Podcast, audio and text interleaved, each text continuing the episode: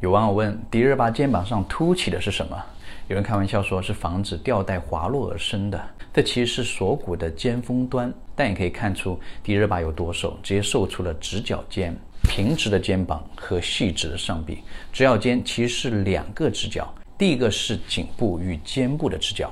迪丽热巴的肩颈部过渡很流畅，肩膀虽然骨感，但基本是平直的。颈部与肩膀之间有一片肌肉叫做斜方肌，它如果太发达，就会形成颈部与肩膀之间向上的凸起。针对这种情况，可以打肉毒素，让肌肉萎缩，从而让颈部与肩部之间变成接近直角的状态，形成向下的弧形。第二个直角是肩部与上臂，迪丽热巴的肌肉不发达，上臂也没有多余的脂肪，紧实而细致。许多女生手臂自然下垂的时候，上臂的外侧会鼓起来，那是因为上臂的脂肪或者肌肉比较多。如果同时肩峰不够宽，比较窄，就会让上臂凸起的情况变得更加明显，形成肩膀与上臂之间圆形的外观。